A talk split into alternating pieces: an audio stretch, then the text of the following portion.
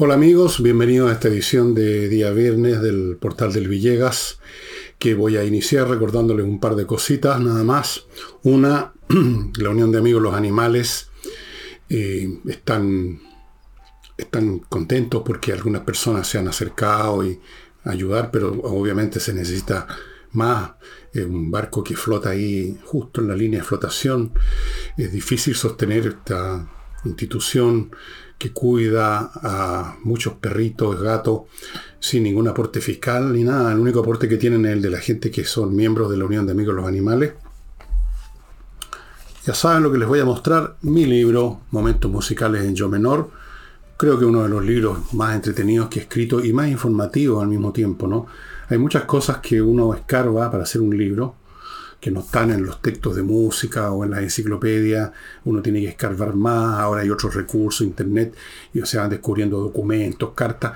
Entonces hay un montón de anécdotas y situaciones relacionadas con músicos, su época, que aquí yo cuento, con el fin todo, lo que cuento de mí, llegando a conocer una música, lo que cuento de los músicos, lo que cuento de la música y de la época en que se compuso tal o cual cosa, todo eso tiene como objetivo interesarlos, despertarles la curiosidad y hacerlos ingresar al mundo de la verdadera música. Momentos musicales en Yo menor está en mi tienda, elvillegas.cl slash tienda. Bueno, la noticia política del momento, yo creo, por lo menos en Chile, es que el CERVEL pidió la disolución, que se acabara esta banda una de las 12 o 14 bandas del Frente Amplio que se llama Comunes, Partido de los Comunes, que a su vez es el resultado de la unión de otros grupetes eh, previos, por infracciones graves y reiteradas a la ley 18.603 que genera la orgánica que debe regir el funcionamiento de los partidos políticos. El detalle de las infracciones cometidas por este partido lo tengo acá, en esta página que imprimí, de la información. Y voy a leerles algo, porque no lo imprimí todo. Dice, en el ítem contabilidad y balance se detalla que los balances del año 17 y 18 presentados por el partido político eh, Poder Ciudadano, antecesor legal del Partido Comunes, como también los balances correspondientes a los años 19 y 20 del Partido Comunes, fueron en todos los casos presentados en forma posterior al plazo legal, fueron objeto de observaciones y reparos, no fueron subsanados a tiempo, lo cual implicó el rechazo de los balances y la aplicación de multa. Tras las respectivas subsanaciones, fueron aprobados. Eh, Después tenemos que no se ajustan, no se ajustan a las normas contables dictadas por el CERVEL, no fueron firmadas por un contador. Adicionalmente, en estos balances, no estoy leyendo saltado porque es demasiado largo, no se entregó el estado de flujo efectivo, hay cambios en el patrimonio, estado de situación financiera, estado de resultados, no hay nada de eso, notas al estado financiero, no existen respaldos como libro de ingresos ni sus respectivos comprobantes, no, no existen documentos que acrediten los gastos, los balances del año 21 y 22 se encuentran rechazados por el CERVEL sin que el Partido Común haya hasta la fecha subsanado las graves observaciones, se han abierto procesos administrativos sancionatorios. De la contabilidad en general, el CERVEL dice que existe un incumplimiento grave y reiterado las instrucciones generales y uniformes dictadas por el Servicio Electoral sobre cómo llevar los libros y efectuar el balance, las fechas de presentación, libros y la documentación anexa para su revisión e inspección. Nada de eso han presentado. Fuera de eso, sobre la forma de llevar la contabilidad detallada de todo ingreso y egreso de fondos registro de nombre, fecha y motivo de los cheques girados y las transferencias, incumplimiento sobre la acreditación de gastos mediante documentos que sean válidos y legalmente emitidos, respaldar debidamente los gastos cubiertos por recursos fiscales destinados al financiamiento permanente del partido político, como los recibidos por concepto de financiamiento de campañas electorales, saldos pendientes de aportes fiscales basales. Respecto al año 2020, estos aportes fiscales basales no habrían sido respaldados, desconociéndose su destino, la suma es 14 millones 100 mil, y respecto al año 21, no han sido respaldados como gastos, desconociéndose el destino de 128.586.000 pesos de aportes fiscales. El Partido Comunes no ha restituido estos fondos, como lo señala el título 5 de la ley, sostiene Cervel. ¿Para qué sigo? Eh, hay infracciones respecto al reembolso fiscal por gastos de campaña usada en fines diferentes del pago de los proveedores con que se respaldaron las rendiciones de cuenta de los casi 250 millones de fondos fiscales pagados al partido, al Partido Comunes, por concepto de reembolso de gastos pendientes de pago de las elecciones, se ha detectado que un total de 100, casi 170 millones fueron girados por medio de seis cheques que fueron cobrados por caja entre el 5 y el 9 de noviembre del 21 sin que el partido haya podido identificar a quienes correspondieron estos giros. Se presume que estos fondos tuvieron un destino diferente a los gastos de campaña y a los proveedores con cuyas boletas o facturas se respaldó la cuenta de la campaña respectiva, etcétera, etcétera, etcétera, etcétera.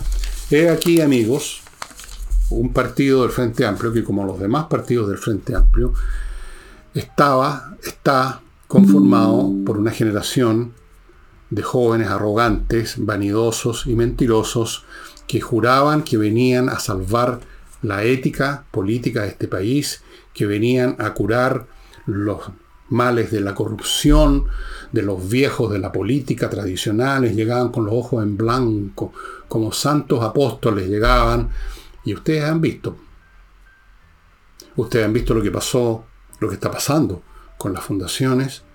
Lo de este partido, ¿por qué vamos a creer que solo este partido, el Frente Amplio, para no mencionar otros partidos más tradicionales, ¿Para qué vamos a creer, ¿Por qué vamos a creer que solo el Partido Comunes ha entrado en este tipo de irregularidades? Todas las cuales tienen que ver con plata. Si al final de cuentas de eso se trata. Plata.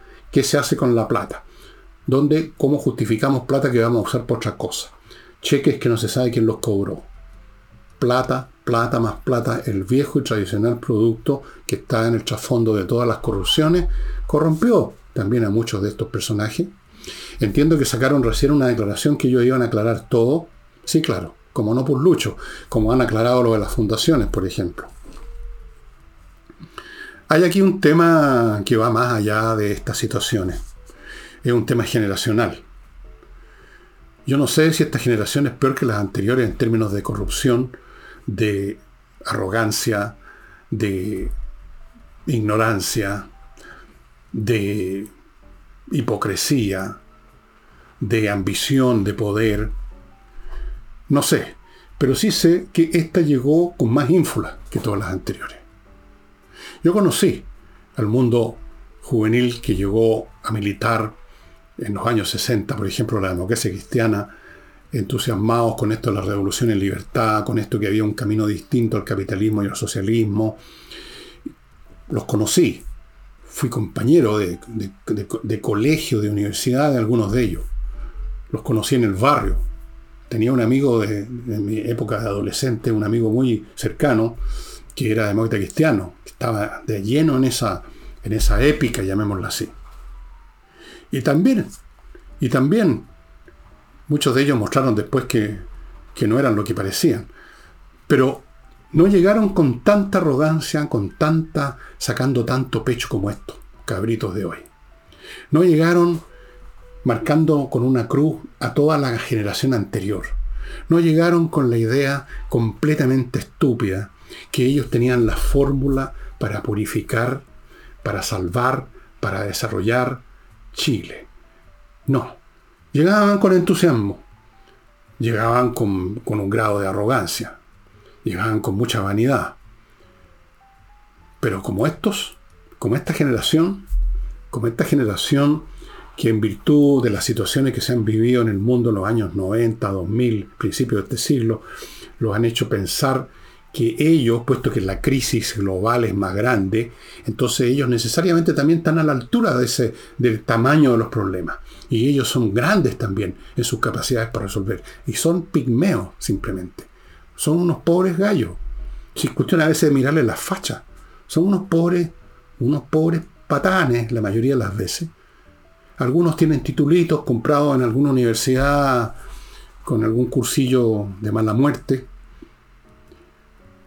Cuando han llegado a la administración del Estado, y es cuestión que miremos cómo, cómo, cómo la ejercen, no han hecho más que estupideces y o desviado fondos para campañas de adoctrinamiento como esto de las fundaciones. Y aquí están. Se examinan sus cuentas, la cosa más simple del mundo. Se examinan sus cuentas y ahí, ahí se revela qué es lo que son en el fondo. Y no los estoy considerando mucho peor que cualquier otra generación.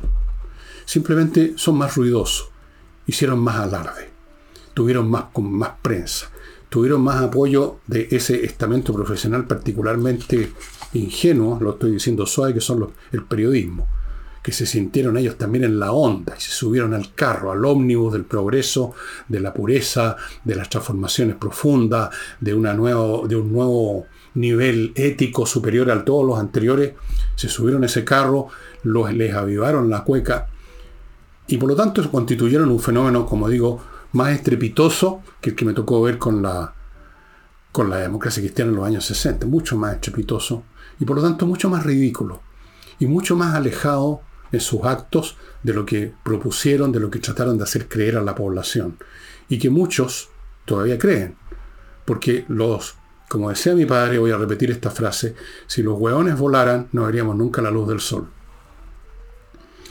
Así es que se pide la devolución. Yo anoté aquí, pero ya les leí todas las fallas de esta gente, todas relacionadas con plata. Aquí no se trata de fallas de no sé de qué otro tipo podrían ser, de que hoy día dicen una cosa y ayer dijeron otra, eso también lo han cometido, ese pecado. Si es que es un pecado. Todo eso es discutible. Pero esto es plata. Esto es simplemente la ordinariez de meter la mano en los cajones. Eso es todo. Ahí están. Ahí están los que venían a salvar el país. Y que, repito, estos son los comunes. ¿Qué pasa con los otros 14 o 15, con las otras 14 o 15 bandas que hay dentro del Frente Amplio? Bueno, ya vimos el tema de convergencia social, ya vimos democracia viva. Vayan poniéndose en la cola. Tarde o temprano van a ir saltando las situaciones, situaciones como esta en todo orden de cosas. Bueno, ¿qué le vamos a hacer? Vamos a nuestro primer bloque, amigos. Seguridad y accesos. En tiempos como estos, el tema de la seguridad, para qué les digo, es prioritario. Y aquí tenemos una empresa, que ustedes están viendo la dirección aquí a mi derecha, que se encarga de instalar los mejores sistemas de control en los accesos de edificios y condominios para que así esa primera barrera, que además es la última, sea eficiente. Una vez que traspasan el acceso de un edificio o de un condominio, los delincuentes no tienen ningún problema en traspasar el acceso a un departamento o una casa. Todos los sistemas electrónicos de control, de tecnologías para controlar a los vehículos, sistemas de lectura de patente y millones de cosas más, seguridad y accesos, pónganse en contacto antes que pasen los problemas, como debe ser en este tipo de situaciones. Continúo con Lomas de Millaray, que ya saben es un proyecto inmobiliario en la zona, en la región de los lagos, muy bonito, que ustedes pueden verificar porque ellos tienen un video en el sitio lomasdemillaray.cl donde ustedes pueden ver el lugar donde usted podría irse a vivir con una parcela que ya cuenta con agua, con electricidad soterrada, fibra óptica, caminos amplios para entrar y salir. Todo eso, amigos míos, en el proyecto Lomas de Millaray dese una vueltecita por el sitio y vea ese paraje precioso.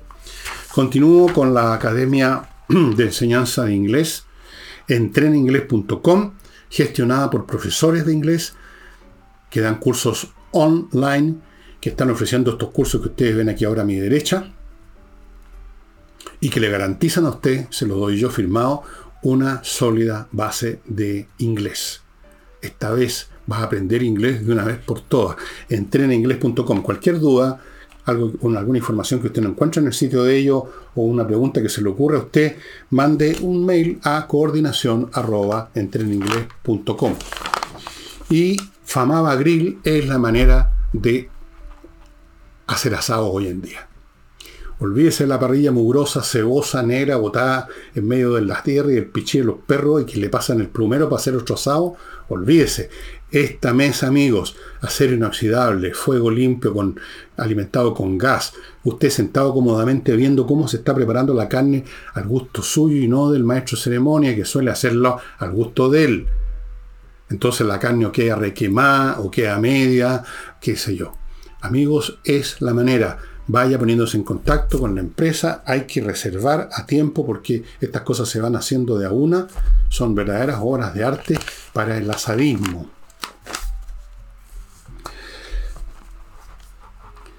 Eh, de esta noticia nacional, permítanme saltar ahora a Argentina, nuestro vecino, y que es el país al que nosotros ahora estamos mirando, cuando antes era exactamente al revés, nos miraban a nosotros. Yo me acuerdo haber visto montones de programas en YouTube, de programas de televisión, de debate en Argentina, donde siempre salía a relucir el tema de Chile, cómo lo hicieron de bien en Chile, por qué no hacemos lo mismo que en Chile. Bueno, ahora es exactamente al revés. Bien, se ha encontrado ley con un problema tan grave, con un país tan estancado, tan jodido financieramente, sociológicamente, políticamente, humanamente, etcétera, en todos los aspectos, que no hay por dónde agarrarlo. Por lo tanto, ha presentado unos proyectos gigantescos para cambiar esta situación, pero cuando digo gigantescos, por ahí noté el detalle, creo, eh, estamos hablando de gigantesco, presentó a la Cámara de Diputados un, conjunto de proposiciones que llaman la ley Omnibus, o sea, la ley Bus, digamos, la ley Omnibus, con 664, 664 artículos dirigidos a que se le deleguen al Ejecutivo poderes actualmente, poderes legislativos que actualmente radican en el Congreso,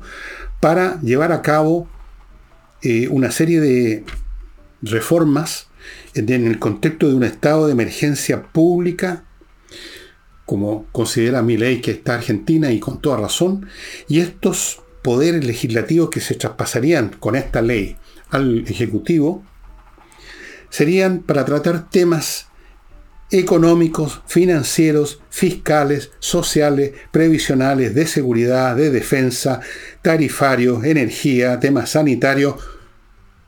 664 artículos. Todo esto por dos años, prorrogables por otros dos, o sea, sería todo el mandato de mi ley si se prorrogan. Pero eso no es todo. Pide además el gobierno de mi ley que se apruebe el mega decreto de necesidad y urgencia pública que consta de 366 artículos. No hay cosa, no hay elemento, no hay ámbito, rincón, aspecto de la vida de Argentina que mi ley no quiera, no pretenda cambiar totalmente. O como decía un comentarista que vi hoy día en la mañana, un comentarista de un canal argentino de televisión, va a poner a Argentina patas para arriba. ¿Y por qué va a poner a Argentina patas para arriba? Porque estaba patas para arriba, o más bien dicho, va a ponerlo ahora con las patas para donde corresponde. Estaba patas para arriba, diría yo, pero dar vuelta a alguien que está patas para arriba hay que darlo vuelta. El país, ese país está en tan malas condiciones. Llegó a tal nivel la putrefacción, el endeudamiento, el descrédito que tiene como Estado ante el mundo, especialmente en, en la esfera de las finanzas públicas, es tal el desbarajuste, es tal el grado de parasitismo. Por Dios que le habría gustado ver esto al autor de Stalinado Andresky. Es tal el grado de, de aniquilación de esa sociedad que no queda otra cosa que intentar esto, que naturalmente yo no sé, y nadie sabe, ni el propio Milley, si va a poder materializar siquiera un 10% todo esto. Yo tengo muchas dudas. Ya se desataron todas las fuerzas contrarias a mi ley. Los sindicatos están preparando su ofensiva, los piqueteros, los políticos kirchneristas, los peronistas, los corruptos, los miles de apitutados que me centraron en la administración pública, eso que Evo Morales llamó los trabajadores públicos, que no son trabajadores públicos, son apitutados públicos, que es cosa muy distinta. Toda esa maraña gigantesca de prestaciones, de subsidios, de arreglines, de corrupciones, de pituto, de disposiciones legales que trababan y traban todo en Argentina, que es lo que está empezando a pasar aquí ya, con la famosa permisología, ya vamos a llegar a eso, se enfrentó ante esto y ley piensa que esto no se puede enfrentar con medidas tibionas, con eso que aquí llamaríamos con acuerdos, con los peronistas, con, con los moderados y todas esas pelotudeces que son propias de tiempos normales ante problemas normales. Él propone esto porque piensa que es la única solución, tal como un cuerpo que tiene una pierna gangrenada, doy el ejemplo de hace unos días atrás, requiere una amputación. Muy lamentable, pero la opción es que se gangrene el cuerpo entero y la persona se muera. Pero tiene muchas, muchas, muchas fuerzas opuestas, muchas partes de esa sociedad. Precisamente porque toda ella entró en esta lógica del parasitismo, eh, las subvenciones, los arreglines, las corrupciones, las tajaditas. Como están muchos metidos, es por lo tanto muchos los que van a ser heridos al ejecutarse estos planes. Y por lo tanto son muchos los que van a intentar oponerse, aunque ellos no tengan ninguna opción. Si el día de mañana mi ley desapareciera, si lo, hace, lo derrocan de algún modo, y vuelve al poder alguien como los que estaban gobernando, un Fernández o una Cristina Kirchner, Argentina se derrumba en seis meses o menos. O sea, yo no veo cómo podría durar más en el estado en que se encuentra ahora. No, no, no es posible. Va contra, digamos, contra los números. Pero por esos seis meses más que se demorara el derrumbe final por el despeñadero, estos tipos que están apitutados, que están metidos en la maraña de la corrupción y el parasitismo, bueno, quieren esos seis meses extras de vida. No les interesan los cambios, que los empezarían a sufrir hoy día, no en seis meses. Bueno, nosotros no hemos llegado a esa situación tan calamitosa como la Argentina, por lo tanto, no vamos a llegar a una situación en dos años más tan, tan digamos, de blanco o negro como la que está mi ley. Pero tampoco estamos tan lejos. Estas cosas se descomponen más rápido de lo que uno cree. Esto es como las piscinas. Si uno tiene una piscina y ve un día el agua que está un poquito turbia, empieza, ah, pero un poquito. Al otro día ya está verde como pantano, ¿no es así? Es muy rápido. La descomposición es muy rápida. El deterioro siempre es muy rápido. Construir es lento, pero el deterioro es súper rápido. Entonces, amigos, hay que seguir viendo qué pasa en Argentina. Muy interesante. Con qué se va a topar, con qué nuevos obstáculos, porque ya está teniendo problemas ya ahora. Ya hay piqueteros, ya hay manifestaciones, ya apareció un Evo Morales diciendo que cuánto va a durar, lo van a bajar. Tiene fuerzas que se le oponen por todo el continente y toda la pandilla izquierdista que gobierna este continente. Pero por otro lado, voy a repetir un argumento que di hace unos programas atrás, a mi ley lo apoya la necesidad histórica. Simplemente como no hay opción, de algún modo u otro va a cortar esa pierna gangrenada. No hay otra alternativa. Y yo estoy seguro que mi ley va a ser apoyado por quien corresponda llegado al caso si mucho el despelote, si le quieren paralizar el país, estas fuerzas destructivas que quieren seguir chupando hasta seis meses más la médula de la vida nacional argentina, si pretenden echarlo abajo, yo creo que se van a topar con alguna sorpresa. Los, kirchneristas, los peronistas, los corruptos, los mafiosos, la, de los sindicatos, estos supuestos trabajadores públicos que no trabajaban. vamos a ver. Nosotros vamos a ver cosas parecidas, quizás. No tan agudas, espero, pero las vamos a ver en su momento. Eh, volvamos ahora a la política nacional. Eh, en la inauguración de un tramo de este proyecto vial en Santiago, bastante grande, que se empezó hace tiempo, uno de los tramos, eh, la avenida costanera, qué sé yo, una prolongación, no me acuerdo el nombre, me da lo mismo, yo ya no me muevo mi casa, así que podrían crear una autopista al lado de mi casa y no me importaría. El hecho es que dijo Boric lo siguiente, que la permisología ha llegado a un nivel de irracionalidad e incoherencia que no tiene sentido. Interesante. Y luego agregó que hay un compromiso del Ejecutivo para dinamizar los procesos que pongan eh, remedio a esta situación. Ahora, el punto y el problema es el siguiente, que no basta con diagnosticar mal una enfermedad o un problema. Eso solo la mitad la pega. La otra mitad es la receta, que la receta sea a tiempo y adecuada. O sea, la pregunta es cuándo y cuánto esta, sería esta dinamización que eventualmente significa en algún modo u otro, supongo yo, eliminar algunos de estos elementos. Pero ¿cuántos? Aquí es donde entra a tallar mi escepticismo. Se me hace difícil que un gobierno formado por gente que tiene una profunda vocación burocrática y estatista proceda con los grandes remedios que son necesarios en estos casos, como la amputación de la pierna gangrenada. No me imagino a Boris y su gobierno terminando con alguno, siquiera alguno de estos servicios que fueron creciendo como, una, como un tumor canceroso y que dieron lugar incluso a la invención de este término permisología, cientos de trámites para iniciar cualquier cosa. No me imagino.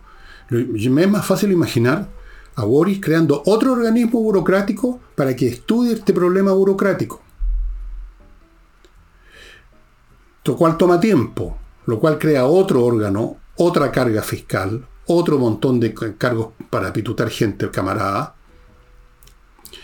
con un resultado que seguramente va a ser no solamente insuficiente, sino que digamos que la montaña va a parir un ratón. ¿Cómo vamos a cortar este servicio si hay tan, tantos compañeros nuestros, gente nuestra, gente que, con la cual salíamos a tomar con los estudiantes, gente que tiene nuestras ideas, que el ambiente, que el medio ambiente, que la cacha les pague, los permisos, que los pueblos originarios, todo ese discurso, todo el paquete completo, lo compartimos, ¿cómo los vamos a echar? ¿Cómo les vamos a decir, o no lo echamos, pero cómo les vamos a decir, ¿saben qué más? Quédense sentados, no hueven tanto a los que quieren empezar algo. ¿Cómo vamos a cortar estos trámites? No lo van a hacer. Es imposible, no está en el ADN de esta gente. Para cualquier cosa se requiere alguien que tenga la vocación, no digamos solamente la pericia, sino que la inteligencia suficiente. Si es necesario cortar esa pierna gangrenada, usted llama a un cirujano, no a un oftalmólogo, ¿no es cierto? Bueno, aquí es lo mismo. Ellos pueden ver que la pierna está gangrenada, que la economía no avanza porque hay, entre otras cosas, esta permisología. Pero llega el momento en que hay que cortar y se convierten de cirujano en oftalmólogo. Ven, pero no hacen. no hacen lo que tiene que hacerse, o hacen el mínimo. En este momento pongamos, voy a dar un número artificial, pero no tan lejano a la realidad. Hay 300 trámites que hay que llevar a cabo para iniciar una... Supongamos que los cortan 20, que parece un número grande. Quedan 280. ¿Cuánto es 20 de 300? Menos del 10%, ¿no es cierto? Eh, el 6%, eso es más o menos. Esto es un ejemplo nomás, por supuesto puede ser 7, puede ser que corten más, puede ser incluso que corten menos. Pero no pasa por ahí, no pasa por ahí. El concepto mismo de permisología es el que tiene que terminar. Este país no creció en los tiempos que creció. Por ejemplo, en la época de los gobiernos radicales, en un momento este país creció, se fundaron nuevas industrias, se crearon muchas cosas importantes la infraestructura eléctrica, etcétera. Este país no creció con permisología, no había ninguna. Claro, se cometieron abusos aquí y allá, pero se dio, se entregó la mercancía, la obra gruesa se hizo.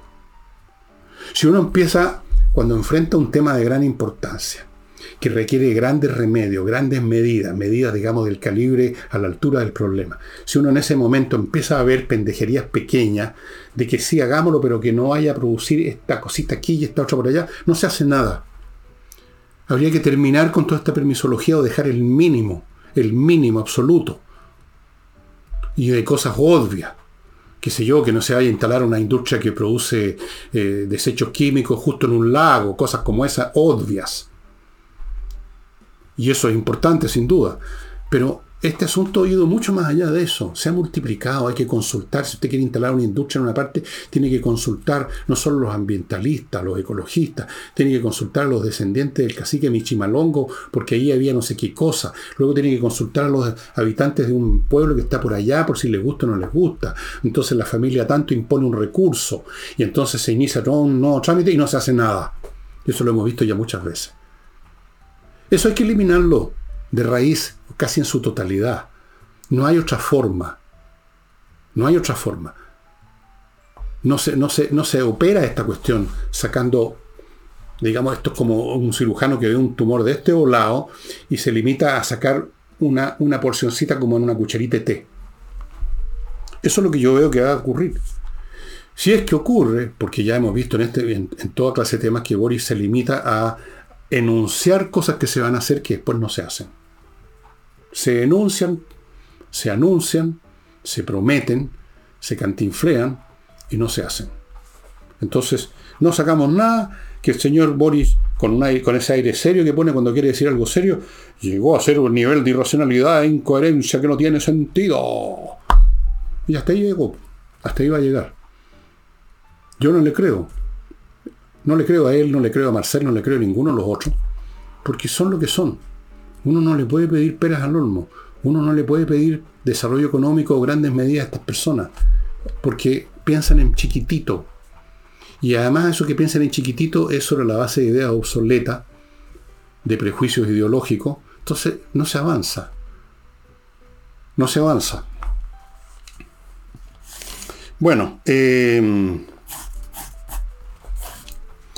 permitidme amigos ir a otro bloque, productos y servicios para, para usted, como por ejemplo mi clima, que instala la mejor climatización que le sirve para días cálidos, insoportables, y también para días como hoy, que me, tocó, me tocó mientras estoy grabando jueves, que está fresco, bueno, toco un par de botones y en vez de tener refrigeración, tengo calefacción si me da frío, todo en un par de segundos, amigos, con el aire filtrado. Si esa es la gracia de estos aparatos. Sirven para toda circunstancia, en toda estación. Y además, Mi Clima es la única empresa que le da una garantía de 5 años a la instalación. Y es la única empresa que instala rápido. Otras se echan uno o dos meses en empezar a instalar. miclimo.com. Continúo con Espacio Ajedrez que está esperando su orden de tablero, de relojes o de cursos gift card para que usted le dé a los niños especialmente un recurso intelectual que les va a servir toda la vida, que les va, a hacer la diferencia para muchos de ellos. Va a ser la diferencia. Van a evadir ese tobogán lubricado que conduce a la medianía y van a, estar, van a fortificarse en sus talentos, en sus habilidades y eso les va a servir toda la vida espacioajedrez.com. Además está decirlo que esto también sirve para los adultos, para los viejos como yo. Todos los días yo juego una o dos partidas de ajedrez con programa para, como un ejercicio. Para, para mantenerse, digamos, sharp, el ajedrez es un excelente ejercicio, un excelente método. Es como ir al gimnasio. Y termino este bloque con tu asesoría tributaria.cl, que es un grupo de profesionales que se encargan de mantenerle su plan de tributación y su contabilidad bien hecho. Una contabilidad completa, una preparación de los estados financieros, el balance, las declaraciones de impuestos personales y, de la empresa, la automatización de reportes, planificación tributaria, todo eso un equipo de profesionales. Estas cosas, todo hoy en día hay que hacerlo con profesionales. Nada al azar, nada al lote, nada a la virulí, con profesionales.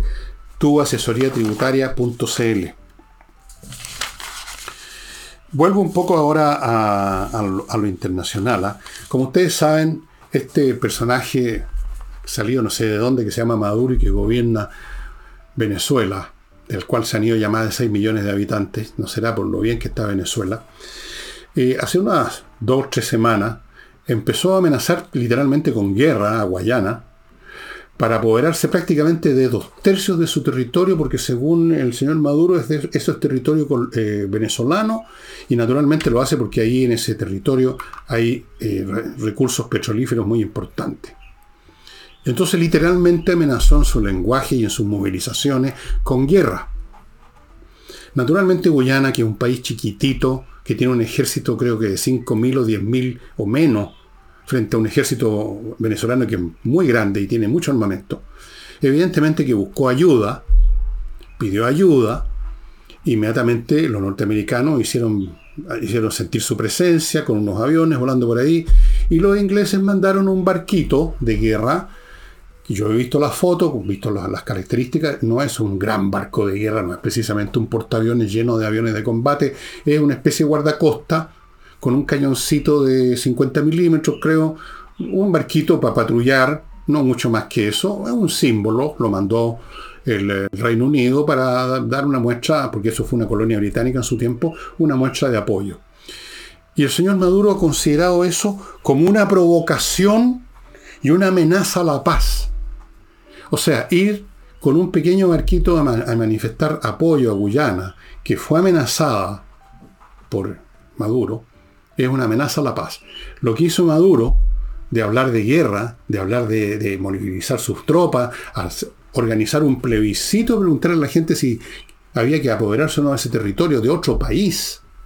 Eso no era un acto de guerra, eso no era una provocación, fíjese usted. No, la provocación es que haya un, barco, digamos, poco menos que de, un barco de, paseo. es interesante, lo menciono porque esta manera de invertir la realidad es muy propia de este tipo de líderes, abro comillas, progresistas. Todo lo ven al revés. Por ejemplo, este no es progresista, pero más o menos viene de ese mundo, el mundo de la izquierda, el mundo del comunismo. Putin. Putin que ha invadido otro país que lo empezó a invadir el año 14, cuando invadió una península completa, como que aquí nos invadieran Tarapacá, Antofagasta y Atacama de un paraguaso. Luego invadió otras partes con unas repúblicas de truchas que inventadas por él. Luego le invadió con su ejército. Ha matado, ha demolido ciudades que han quedado aplanadas. Y sin embargo Putin habla de que Rusia es el agredido, que los agresores son los ucranianos. Esa forma de invertir las cosas al estilo del lenguaje que describía Orwell en 1984 es muy propia de estos personajes, de estos líderes, de estos autócratas, que no tienen ningún respeto por la realidad, no la ven. Y entonces Maduro, que amenazó con guerra, con apoderarse de dos tercios del territorio de otro país, porque ese país es apoyado con un barquito, un guardacosta, entonces eso es una provocación extremadamente grave. ¿Qué les parece? ¿Qué les parece? Increíble, ¿no? Bueno, vamos ahora, amigos, a, volvamos a Chile. Hay nuevos datos que vienen de la encuesta Pulso Ciudadano. Hay cambios en el tema, en tema de las preferencias presidenciales. Ahora está encabezando la Evelyn Matei con un 23% de preferencias. Lo sigue José Antonio Cas, que se quedó pegado en el 14%. Y luego aparece Bachelet con un 9,3, lo cual me hace pensar que, es, que Niall Ferguson es historiador, que el año 14, cuando empezó a ver las decisiones que tomaba legislativa y de reforma la señora Bachelet, dijo, bueno, Chile tiene derecho a hacer estupideces. Bueno, por lo menos podemos decir que Chile, hay una fracción de chilenos con tendencia así, tiene, tiene a suicida, diría yo. Bueno, tenemos un porcentaje de chilenos que tiene tendencia suicida, que tiene tendencia a hacer estupideces. Y le están dando aparentemente otra oportunidad a la señora que es la fuente originaria de muchos de los males que vive este país en estos años. La persona más tóxica que ha pasado por la moneda. Él ahí con un 9,3% de preferencia. Realmente increíble. Realmente como para mirar. Luego viene Vallejo con un 4,3 y otro eh, Sebastián Piñera anda más arriba que la Vallejo, pero en fin, yo quería destacar el tema del 9,3 de Bachelet que me parece francamente, francamente surrealista. Surrealista. O sea, ya no, no, hay palabras para describir a quienes creen que Bachelet podría ser un tercer gobierno. ¿Qué es lo que no harían un tercer gobierno? Ya ahí nos terminan de mandar, digamos, de convertirnos en Haití nomás. Ahí sí que es país ser país. Literalmente hasta yo, que soy un viejo de mierda, me diría, este país si llega a gobernar por tercera vez la señora Bachelet, porque esto va a ser la cueca, la guerra mundial en pelota. O sea, van a, van a, van a venir las pobladas a tomarse todas las casas, cualquier cosa, cualquier cosa. Es muy increíble. Es increíble la torpeza, y esto es universal, las situaciones que se dan en las sociedades con líderes que han dado pruebas más que suficientes de, de lo tóxicos que fueron y que sin embargo ahí están todavía vigentes. Todavía vigentes. Bueno, espero que ese 9,3 no crezca mucho más que eso. Quiero creer que solamente hay un 9,3% de chilenos con tendencia suicida. En cuanto a problemas que la gente considera más importantes, no hay muchos cambios. 52%, 52,4% piensan que la delincuencia es el problema número uno, con toda razón. El 25%, casi 26% piensan que la corrupción. El 24% la inmigración, que en el fondo tiene que ver con la delincuencia.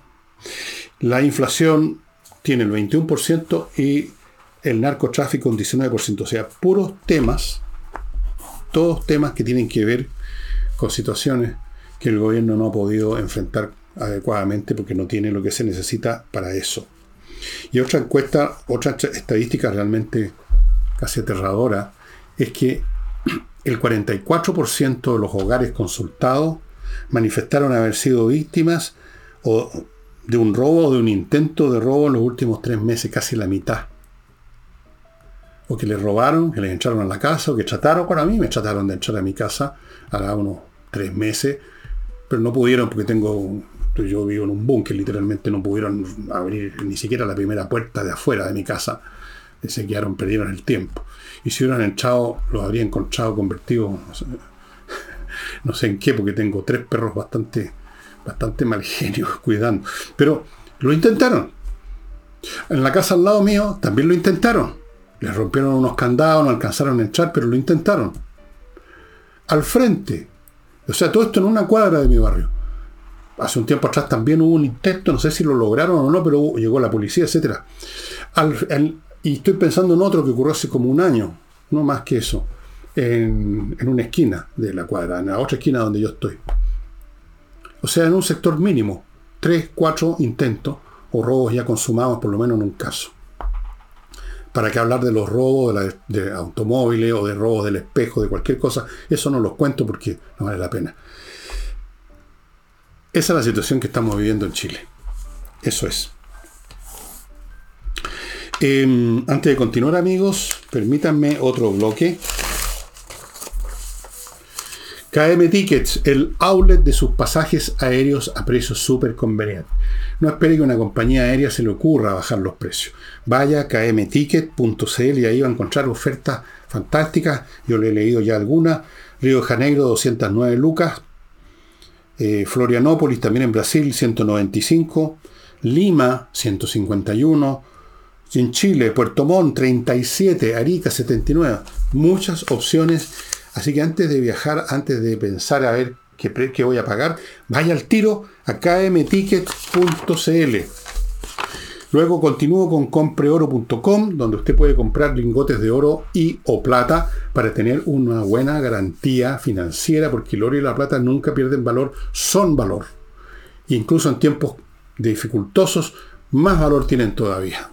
Compreoro.com y termino este bloque con Life Balance, la empresa que va a su casa a, medir todas las variables importantes de su cuerpo, de su soma, y hablar con usted para ver qué clase de vida lleva, qué remedios toma, qué sé yo, y después de solo todo eso, de tener un cuadro completo de usted, le dan una guía alimenticia absolutamente personal. No puede ser más personal. Amigos, lifebalance.com, me parece que es .com, y si no es .cl, ustedes están viendo a mi derecha. Em, surgió la noticia, que me parece que es una noticia, no, es mala, pero quien se podría decir que es buena, que se estaría ya eh, materializando una asociación entre Sokimich y Codelco a partir de enero del 2025 para la producción y comercialización de, de litio. Codelco tendría la mayoría, el 50% más uno, digamos, pero durante los primeros años, creo que hasta el año 2031, em, estaría, la, gestión estaría en manos de Sokimich, que son los que conocen la pega. Em, ¿Qué aportaría, qué aportaría Sokimich? Todo lo que son, su equipo, sus redes de comercialización, sus técnicos, todo. ¿Qué aportaría Codelco? no sé. Va a contribuir con el contrato del Salar desde el, que estaría desde el año 2031, yo ya voy a estar bajo tierra, al 2060. Hace rato voy a estar bajo tierra. Bueno, El presidente a propósito de esto ha dicho, algunos piensan que esto debió simplemente haberse dejado en manos de empresas privadas, que llegaran todas las que quisieran a explotar ahora mismo, antes que empiece a ser sustituido el litio y cobrar impuestos, pero nosotros creemos algo, en algo mejor. Yo tengo mi duda que es algo mejor porque en primer lugar hay demoras. Ya vemos aquí, le estoy dando los datos, esto partiría el 1 de enero del 2025, en teoría, el papeleo. ¿Qué pasa con la instalación de toda esta cuestión?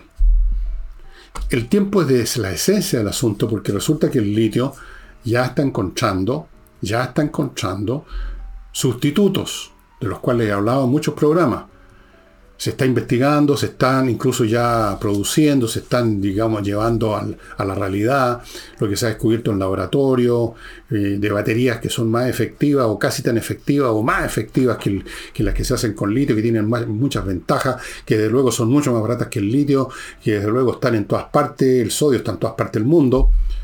Entonces, es de la esencia la velocidad. Debiéramos haber partido hace años ya con esto del litio a todo dar para aprovechar el boom antes que el asunto sea superado por razones tecnológicas.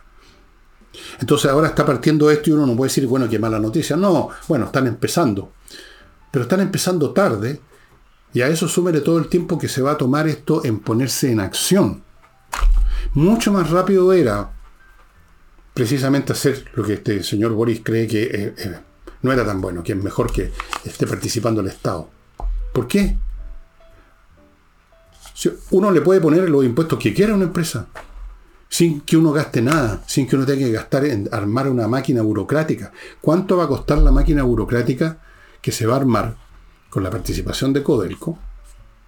¿Cuánto va a crecer esa máquina burocrática con los gobiernos que van metiendo a sus camaradas? Y si usted descuenta el costo, un poco lo que el ejercicio que uno puede hacer con Codelco, si usted, usted considera el costo de lo que significa montar y hacer funcionar esta máquina burocrática pesada, ¿Cuál va a ser el beneficio extra? Yo creo que no. Yo creo que cobrar los impuestos más elevados que usted quiera, las empresas que les parece bien lo harán de todas maneras, era mucho más efectivo, mucho más rápido, mucho más rápido y mucho más, mucho más rentable que esto, que se está dando como una gran noticia.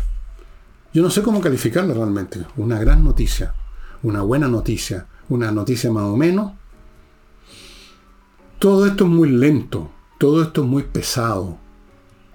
Yo espero, naturalmente, yo ya voy a estar en otro mundo, pero espero que mis hijas, mis nietas, mis bisnietas que vayan a llegar algún día, eh, encuentren un país que está bastante bien gracias a las platas del litio, porque resulta que todos estos otros, eh, estas alternativas tecnológicas no eran tan buenas después de todo, cosa que no es así, pero en fin, puedo tratar de querer eso, puedo tratar de suponer eso de que vamos a estar bien, que el litio va a ser como la nueva viga maestra de la economía. Pero no creo. No creo porque vivimos en tiempos en que la innovación tecnológica es tan salvaje y tan rápida que si uno no aprovecha de inmediato una oportunidad, la pierde simplemente. Pero detrás de esta concepción estatista de todo, está esa vieja estupidez que todavía uno escucha de labios de comunistas y socialistas en el sentido de que los de afuera, que sobre todo si son empresas extranjeras, vienen, abro comillas, a sacar, a saquear las, las riquezas nacionales. ¿Por qué saquear? Saquear es robar. ¿Y cuál es el robo de una empresa que paga impuestos? ¿Dónde está el robo? ¿Y cuál es la riqueza que ellos están saqueando? Si la riqueza existe solo si se extrae, no si está bajo tierra. Entonces es una frase perfectamente imbécil. Mira, saquear la riqueza nacional. ¿Cuál fue el saqueo del cobre? Este país creció durante años y avanzó lo que avanzó gracias a los ingresos del cobre cuando esos ingresos del cobre eran sustantivos. Ahora ya no con Codelco. ¿Qué quieren que les diga? ¿Cuál era el saqueo? No era ningún saqueo, era aprovechamiento de las cosas que estaban en nuestro territorio por cueva y que se convirtieron en divisas para este país. ¿Dónde, ¿Cuál era el saqueo de las riquezas nacionales? Eso es una frase imbécil propia del vocabulario de los comunistas, de los izquierdistas. El saqueo de las riquezas naturales, una más entre miles que tienen. Bueno, aquí impera todavía, reverbera esa concepción del saqueo de las riquezas naturales, entonces tenían que haber empresa, una empresa estatal. Y todo lo que se va a demorar esto y todo el peso que va a costar hacer funcionar eso, si es que todavía el litio se puede vender a buen precio, ya vamos a verlo. Vamos a verlo. O sea, yo no lo voy a ver. Em, yo les he estado diciendo en muchos programas, o en bastantes programas, que vienen tiempos de guerras, que hay un redoble de tambores de guerra, que estamos en un periodo clásico de guerras, cosas que se ven desde toda la historia de la humanidad, cuando un orden social, una, un orden social mundial, quiero decir, o por lo menos de gran ámbito geográfico en el planeta, antes no había nada tan mundial porque no estaban todos los continentes conectados como ahora.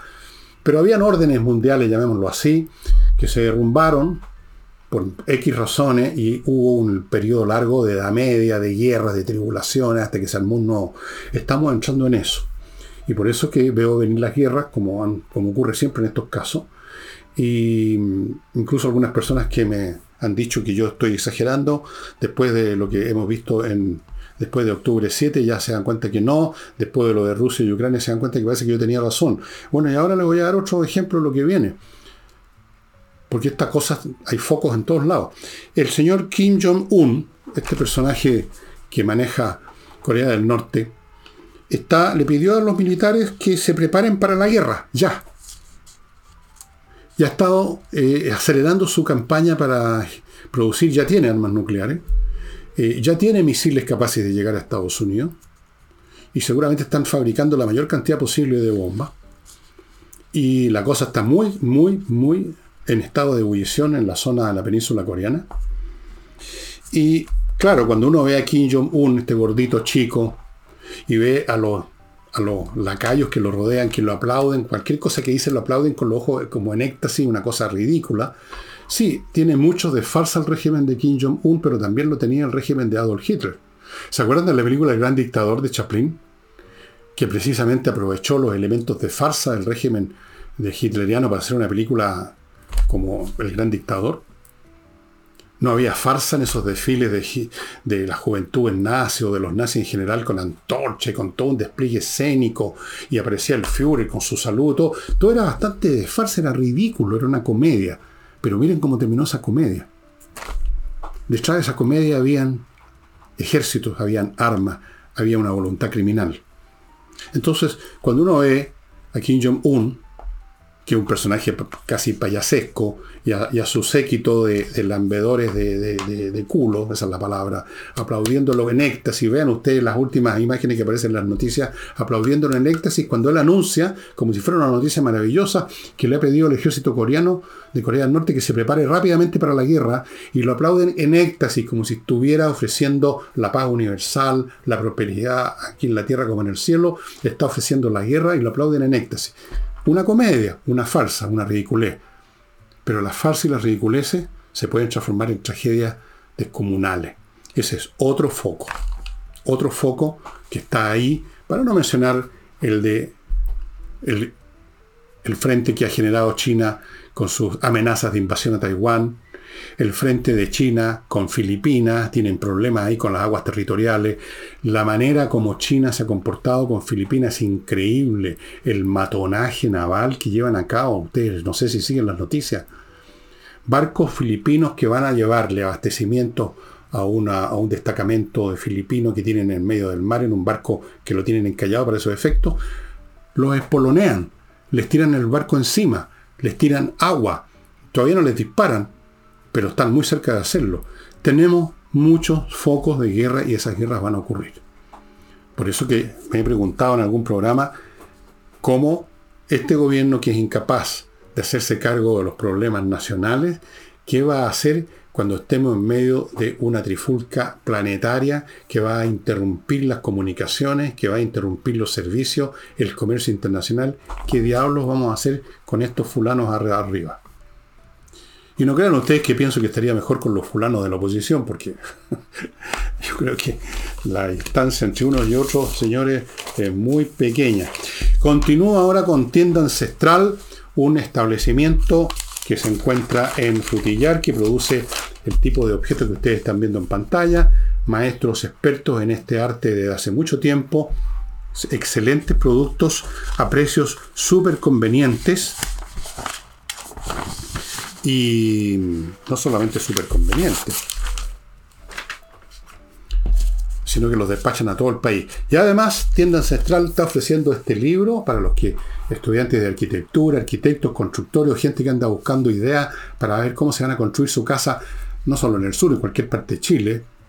Y aquí están fotografías y datos del tipo de construcciones que hicieron los alemanes que llegaron a Chile en algún momento, ya a partir de mediados del siglo XIX.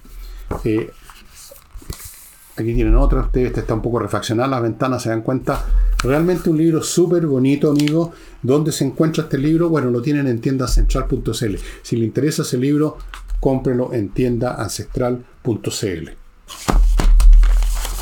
Sigo con Edisur, a propósito de libros, la editora chilena que tiene un local físico en Compañía 1025, y ahí está Parasitismo y Subversión en América Latina de Stanislao Andreski, que le he mostrado en muchas ocasiones, y también está eh, otros libros de eh, autores importantes. Este libro lo recomiendo muy especialmente.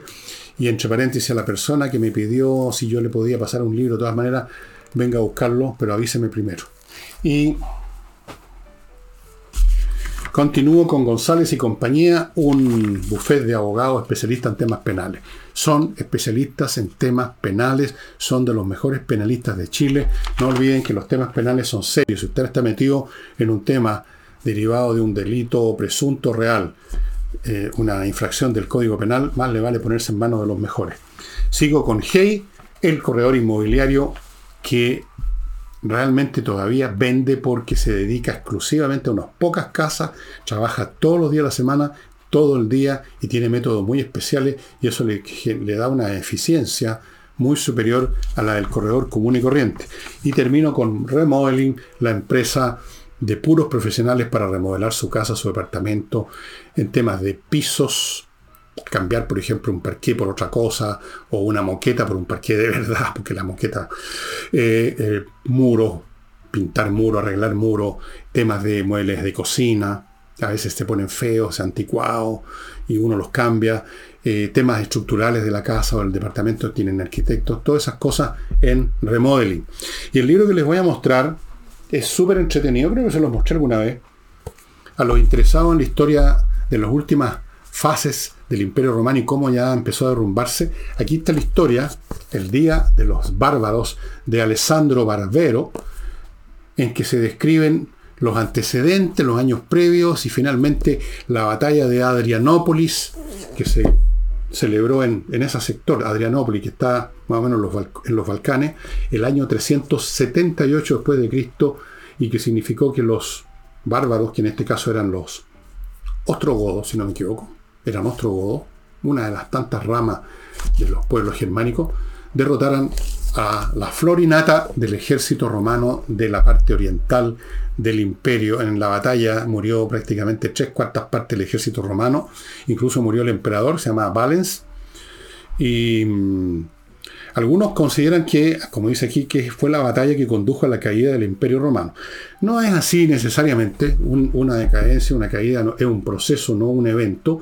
Pero hay algunos eventos dentro de los procesos que aceleran las cosas y esta batalla aceleró una serie de situaciones que coadyuvaron no a la caída del Imperio Romano de la parte oriental, pero sí a la caída del Imperio Romano en Occidente casi 98 años después en el 476, esto ocurrió el 378, la batalla de Adrianópolis. Es muy entretenido, está contada con mucho detalle la batalla, con la documentación que existe, pero sobre todo están los antecedentes, cómo se llegó a eso, cómo se llegó a esta batalla, qué pasaba en ese imperio, qué es lo que buscaba el emperador Valen cuando les permitió entrar en algunas partes y luego se empezó a ver con un problema mayúsculo y aquí es cuestión de ver el imperio romano en el siglo IV, después de Cristo, el imperio y los bárbaros, cómo eran las relaciones, los godos y Roma,